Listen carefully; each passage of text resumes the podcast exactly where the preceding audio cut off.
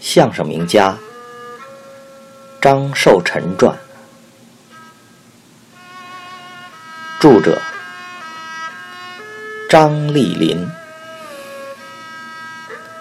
文化艺术出版社出版。十三，魏碑忧国。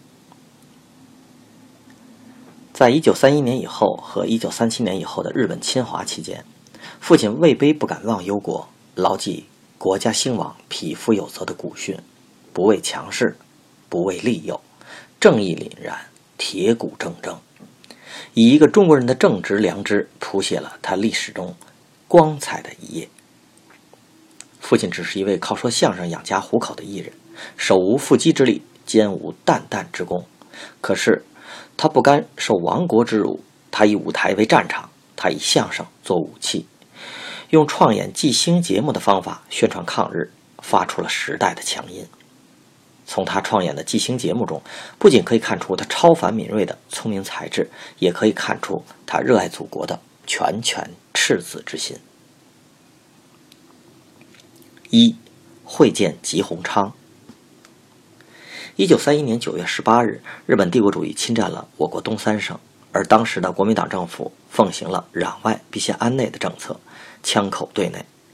一九三三年，国民党政府不择手段地摧毁了在中国共产党领导下已经一举收复了张北、康保、多伦等失地的西北查绥抗日同盟军，并逮捕了抗日将领吉鸿昌。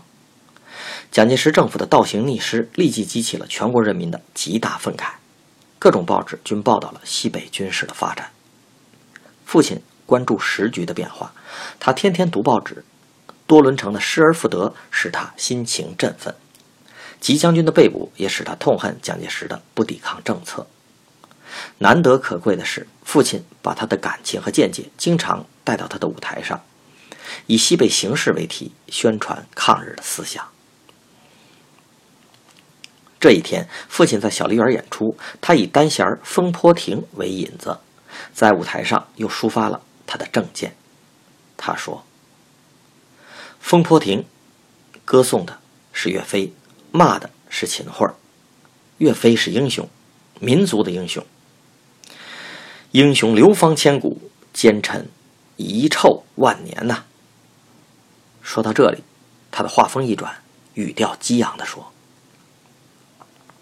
如今，我们的国家到了危急存亡的时候，要的就是岳飞这样的有血性的英雄啊！这样的英雄，中国有啊，吉鸿昌将军就是啊。察北抗日，收复多伦，杀的小日本胆战心惊，是屁滚尿流。我们应当怎么样呢？应当支援他呀，给中华民族争口气呀。可是不然。那些高高在上的大人物却一意祝贺，非但不支援吉将军，还想方设法的消灭这些抗日的英雄。您说这种做法和奸臣秦桧有什么区别呀？随后，他在正活揣鼓巷中继续借题发挥。当他说到“英雄骨、壮士骨、英烈骨、高洁骨、耿直骨”时，他说。吉鸿昌将军，还有那些抗日的英雄，都是好人，都是铮铮铁骨。当他说到“大贼骨头卖国求荣，明知挨骂装聋”时，他说：“凡是有良心的报纸都登了西北前线的事，能不知道吗？明知挨骂装聋吗？”父亲下台以后，稍微休息了一会儿，准备回家。这时，后台管事的走过来说。张先生，刚才有个人让我转告您，说他在楼下小食堂等您，请您下台以后去一下。父亲问道：“什么人等我？”后台管事的说：“哦，我不认识，我问他了，他也没说，就说是您的老朋友，一见面您就知道了。”听罢管事儿的话，父亲心中暗想：“朋友，哪位朋友？”是不是这些日子杂卦太多，又有人盯上了呢？父亲一边想，一边来到了小食堂。当他按照堂官的指引来到他的这位朋友所坐的雅座时，他一掀门帘，不由得怔了一下。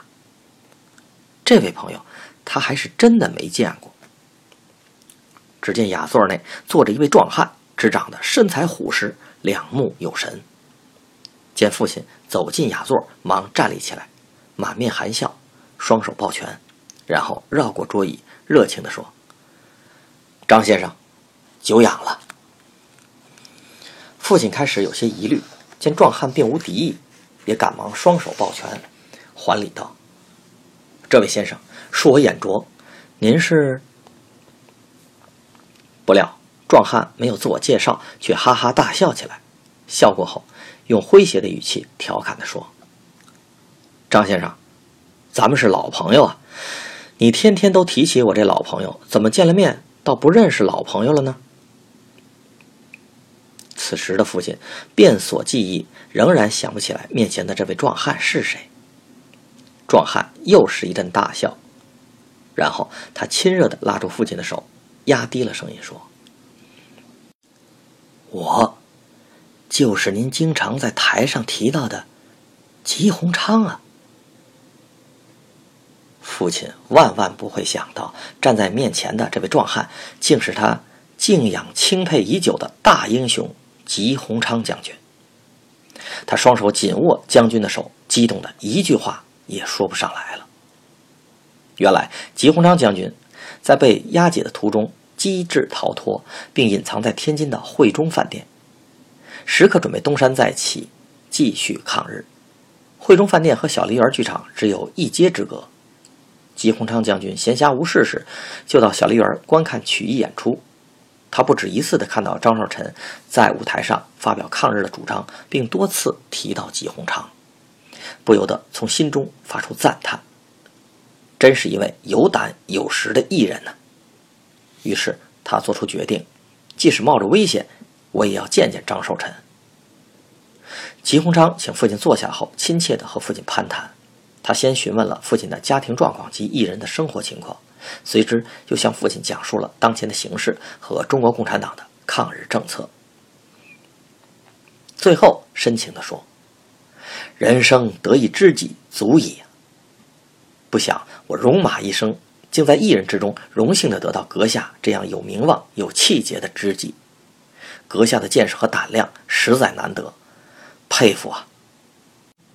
不过，在这暗无天日的年代里，我以朋友的身份劝告阁下，以后在台上说话可要多注意啊，要讲策略，以免带来不必要的麻烦，做无谓的牺牲啊！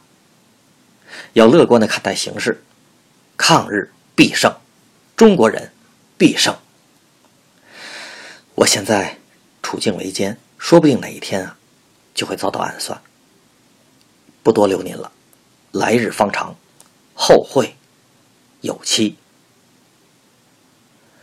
父亲有生第一次感受到同志般的温暖和信任。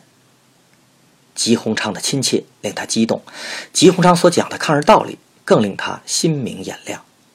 他紧紧地抓住吉鸿昌的手说：“将军所言，寿臣。”都记下了。寿臣身为艺人，手无缚鸡之力，只是说了几句应该说的话而已，岂敢应气节之语？蒙将军夸奖，实感惭愧。将军乃国家之栋梁，民族之希望，望将军多加保重。说至此，眼泪忍不住的落了下来。没过几天，吉鸿昌又派人给父亲送来一册书，留作纪念。书为冯玉祥的著作，扉页有吉鸿昌将军的亲笔签名。父亲接书感动万分，珍藏至一九三九年，可惜毁于了天津那一场大洪水。当年的十一月二十四日，吉鸿昌将军终被蒋介石杀害，父亲闻讯，悲愤不已。吉鸿昌将军秘密物见张寿臣一事，最早披露于约1956年的《天津新晚报》，撰稿人是亲历此事的陈寿孙老先生。我当时只有十几岁，看到报上有父亲的名字，就拿着报纸给父亲念。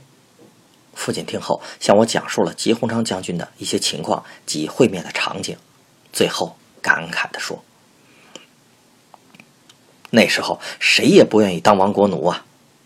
我在台上说了几句每个中国人都应当说的话，没什么可谈的。吉鸿昌是英雄，是大英雄，应该多宣传他。那时吉鸿昌将军的事迹虽有披露，但宣传力度并不大。二，拒去日本。天津沦陷的第二年，这一年，父亲同往常一样来到后台，而不同寻常的是。后台多了两个日本人，两个日本人都是年轻人，虽着军装，但外表却显得文质彬彬。二人见父亲走进后台，忙站起身来打招呼。其中一个日本人是一团和气，他说：“张先生，久仰了。”随即叽里呱啦的说了一通日本话。另一个日本人是翻译，说。我们是大日本帝国文部省的官员，有一件事情特来找张先生商量。日本和中国一衣带水，同文同种，中国的相声就是日本的漫才。为了大东亚共荣，为了增进日中文化交流，我们决定请张先生到日本的东京去灌制唱片。对于张先生个人来说，也是一次挣大钱的机会。请张先生安排家务，即刻登城。父亲到后台见到有两个小鬼子时，不知他们葫芦里卖的什么药。待翻译官说明来意后，父亲心里有了底，心中就暗想：哦，原来是想用我的名气为你们做宣传呢。妄想挣大钱，我张寿臣即使穷的要了饭，也不挣当汉奸卖国贼的钱呢。他心中打定了不去日本的主意。可又不能直言拒绝，以免惹来不必要的麻烦。思愁片刻，忽生一计，说：“多谢了，多谢皇军给我一次发财的机会，可是我去不了。”日本人不解的问：“您知道是发财的机会，为什么又说去不了呢？”父亲微微一笑：“我张若臣啊。”抽了十几年的大烟，没有大烟啊，甭说灌唱片、说相声，到了日本活也活不下去呀。你们要是不信，可以问，天津人都知道我抽大烟。原来在日本的本土上绝对禁食鸦片，父亲以吸鸦片做推脱之词是万无一失的，所以父亲心中暗喜，小日本还就死了这份心吧。结果他没有料到，日本人却早有思想准备。他们说：“啊，张先生，请放心，找您之前我们已经调查过了，张先生确实吸食鸦片多年，这一点不成问题。为繁荣大东亚文化，我们经研究后破例，您到日本后，我们为您开具证明，您可以随意吸烟。您有了这张证明啊，即使在大街上吸烟，都没有人敢管您。”小日本说话时，表情很得意。嘿，父亲心想：这小鬼子为了灌制唱片，还真敢下本哈！看来抽大烟还不能成为有力的托词了。他脑筋一转，又生一计。承蒙皇军关照，不胜感激啊！可是，嗯，还是有困难。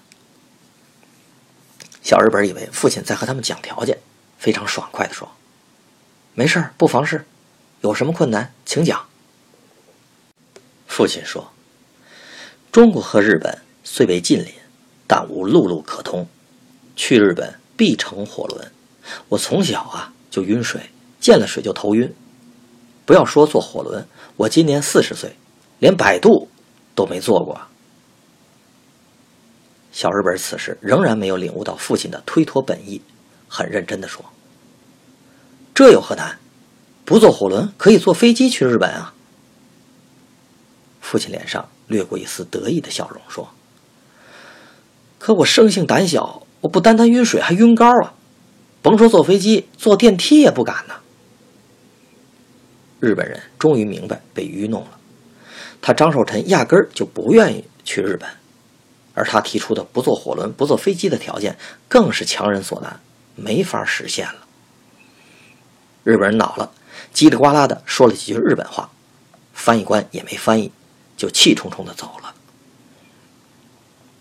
日本人走了以后，父亲哈哈大笑，众演员也都松了口气。有一位演员说：“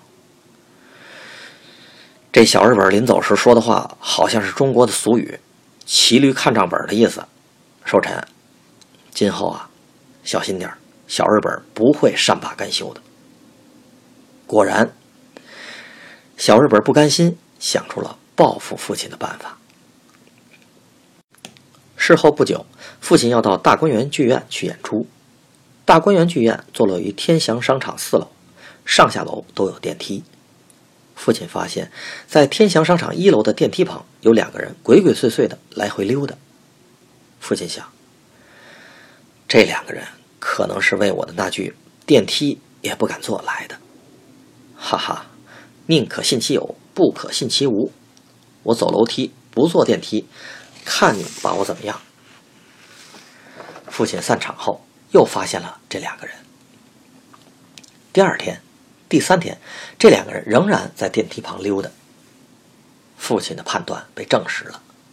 从此，父亲不仅不乘电梯去河东的业务，绕东福桥、万国桥，连摆渡也不做了。日本特务尾随父亲约有半年的时间，见抓不到把柄，才死了心。三，小电话引出的故事。父亲在日伪时期创作演出的许多具有抗日内容的即兴小电话，有的质量很高，反响强烈。如，只管放心，中国亡不了。元朝来往中国就几百年，连外蒙不是也送来了吗？满清进关也让汉族同化了，日本不是也要亡中国吗？好吧，用不了多少年，连日本三岛也送给中国。亡，亡什么？全日本的人亡到中国来，还不够站着岗的了。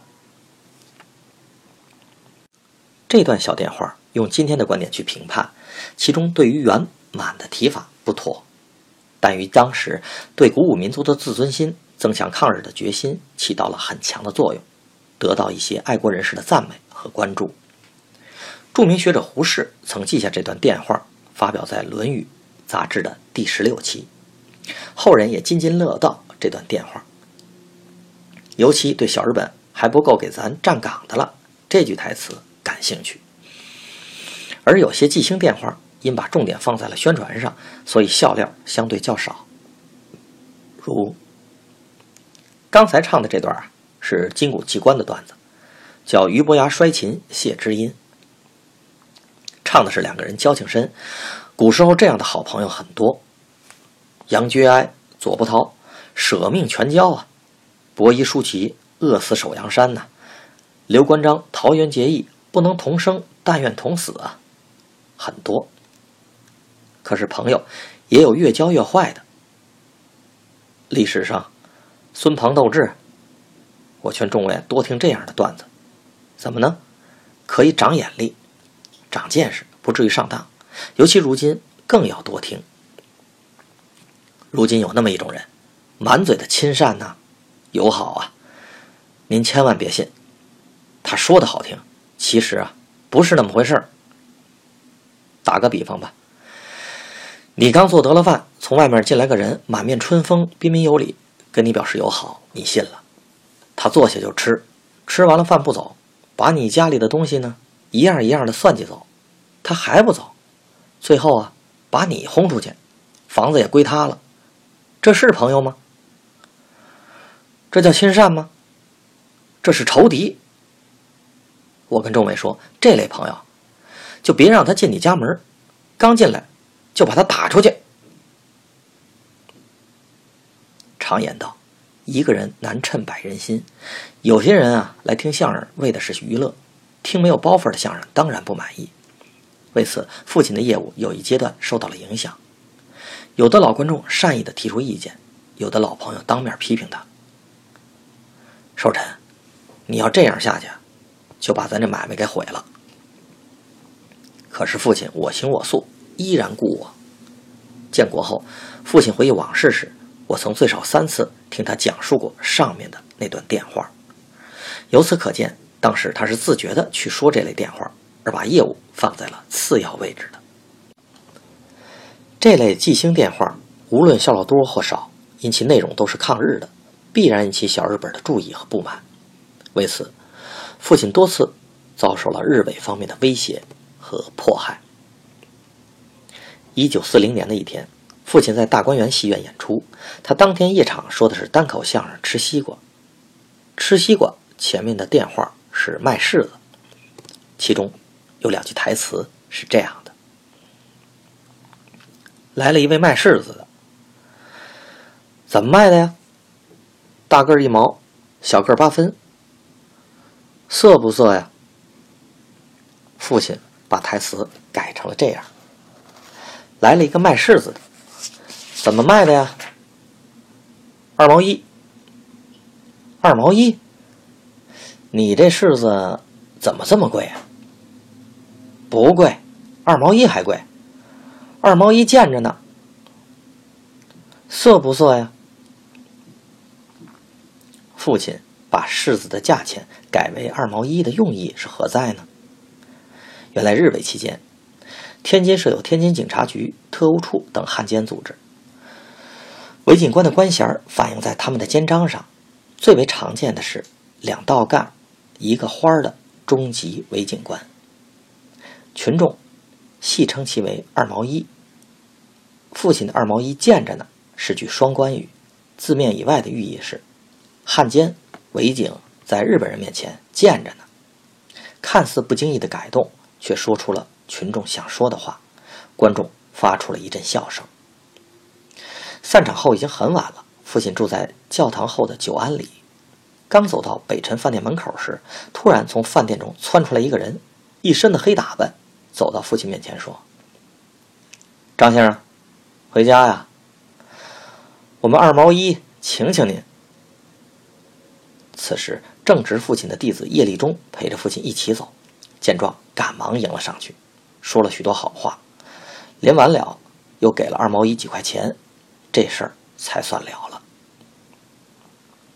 还有一次麻烦惹得更大，也是大约一九四零年左右的事儿，不在天津，出在了北京。那时父亲在西单启明茶社演出，事情的缘由仍是季星的小段电话。有些季星小电话内容并不含蓄，语风直指日本人。如小日本啊，长不了。对，日本天皇的年号啊，就不是好兆。怎么？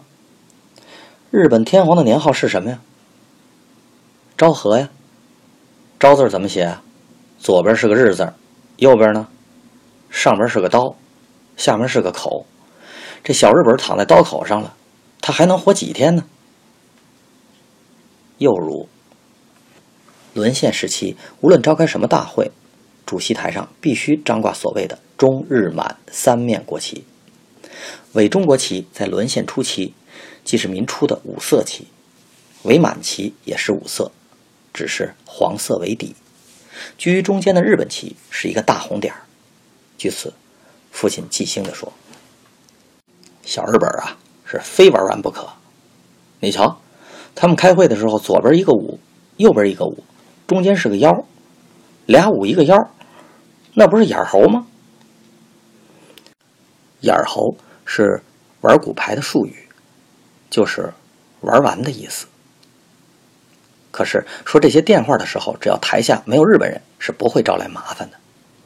沦陷时期的中国人饱受亡国的窝囊气，有人敢说出自己想说的话，哈哈一笑，何乐而不为呢？